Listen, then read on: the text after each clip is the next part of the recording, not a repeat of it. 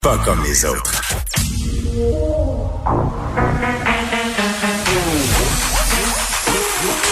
Elle a une opinion sur tous les sujets. Pour elle, toutes les questions peuvent être posées. Geneviève Peterson. Cube, Radio. Salut tout le monde, bienvenue à l'émission. Merci de vous joindre à moi pour ces deux prochaines heures et demie. Évidemment, on va parler de la rentrée scolaire. C'était ce matin euh, qu'on se prêtait au jeu de la rentrée pour l'avoir vécu dans deux écoles euh, différentes. J'ai envie de dire que c'était un sentiment... Euh, un peu euh, mi-figue, mi-raisin, si je peux m'exprimer ainsi. C'est-à-dire que je crois que les enfants et les parents, on était très contents de retrouver le chemin de l'école après euh, un été. Moi, j'en vois pas mes enfants au camp de jour l'été. Donc, tu sais, je pense que c'est pas tabou là, de dire que quand l'école recommence, ben un peu mon affaire. J'ai donné, comme on dit, et j'ai épuisé tout mon sac d'idées. OK, j'ai plus d'idées pour les entertainer. On n'a pas tant fait d'activités que ça non plus à cause de la COVID.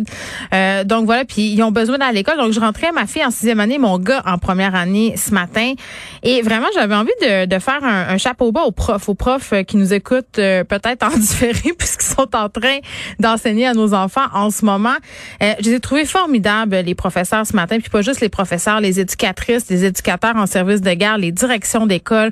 Tout le monde était là. Euh, tout le monde avait le sourire. Bon, c'était peut-être pas un sourire très, très sincère parce que pour avoir parlé à plusieurs profs, euh, c'est sûr que pour eux, c'est de l'inconnu, un peu comme ce l'était l'an dernier, mais je pense que c'est un inconnu qui est plus frustrant parce que ce qu'on entend entre les branches puis ce qu'on répète depuis le début de la saison, l'émission, c'est qu'on a eu le temps de voir venir, on a eu le temps de mettre des mesures en place et là aujourd'hui, ben bon, c'est le retour des masques dans les écoles. Euh, je pense qu'avec plus de 600 cas et le variant Delta qui est bien bien installé chez nous, c'est normal qu'on soit revenu sur cette décision du masque, mais il fait 40 degrés, donc les enfants pourront l'enlever, l'enlèveront assurément. Ça nous a été annoncé là, dès les premières minutes de la rentrée scolaire que les enfants pourraient le retirer. Mais tu sais, on a reçu des lettres hier des directions d'école. Je pense que la dernière que j'ai reçue, c'était autour de 10h45 le soir. Là. 22h45, tu reçois des lettres des directions pour dire, bon, ben enfin, on sait comment ça va se passer. Voici des précisions parce que les parents, euh, puis avec raison, là, je pense qu'on était un peu mêlés sur comment ça allait se passer aujourd'hui. Des mesures quand même euh, qui sont contradictoires dans une certaine mesure. Là, je reviens un peu sur l'histoire du masque. Euh, tu reçois une directive comme quoi ton enfant faut qu'il porte son masque lorsqu'il est assis en classe, mais dans le fait que la récréation ait lieu à l'intérieur, donc en cas de mauvais temps, ben le masque est pas nécessaire. Donc, à un moment donné, tu dis, qu'est-ce qui est plus dangereux entre un enfant qui écoute assis en classe puis un enfant qui joue, qui crie, qui s'époumonne avec ses amis? Euh, je pense qu'on euh, le mot clé de cette rentrée, puis ce l'était d'ailleurs l'année passée, c'est ajustement.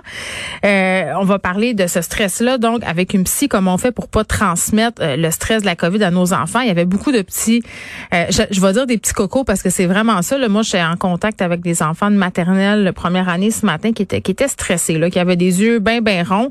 Euh, Puis c'est pas nécessairement à cause de ce que leur leur ont dit leurs parents. Là, je pense qu'ils entendent toutes sortes de choses un peu partout aux nouvelles. Il y a les médias sociaux aussi qui rentrent en ligne de compte pour les plus vieux.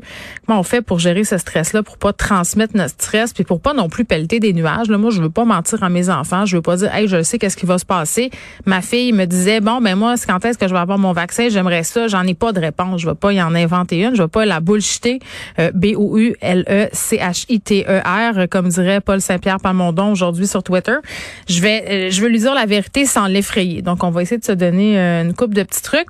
On va parler de cette commission parlementaire sur la vaccination obligatoire qui débutait aujourd'hui. Docteur Arruda qui a mis en doute le vaccin obligatoire en éducation, parce que là, la question qu'on se pose, c'est OK, on va de l'avant avec la vaccination obligatoire euh, du personnel de la santé, mais est-ce qu'on va étendre ça, comme le suggérait Mme Anglade ou d'autres, euh, à différents corps de métier? Quand même des compagnies privées aussi qui sont allées de l'avant, Air Canada qui oblige ses employeurs à se faire vacciner. Et petit mot sur la journée mondiale du chien. ça, ça me fait toujours rire. Des journées mondiales pour toutes. Euh, mais vous savez, euh, comme j'aime les chiens, donc je souligne aujourd'hui, si vous avez un chien, si vous voulez m'envoyer une photo de votre chien, moi j'en mets assez sur Instagram. Là. Je pense pas que j'ai besoin de sévir encore une fois, mais ça me ferait bien plaisir de voir vos petits, vos petits animaux euh, poilus ou pas poilus, parce qu'il existe aussi des chiens nus.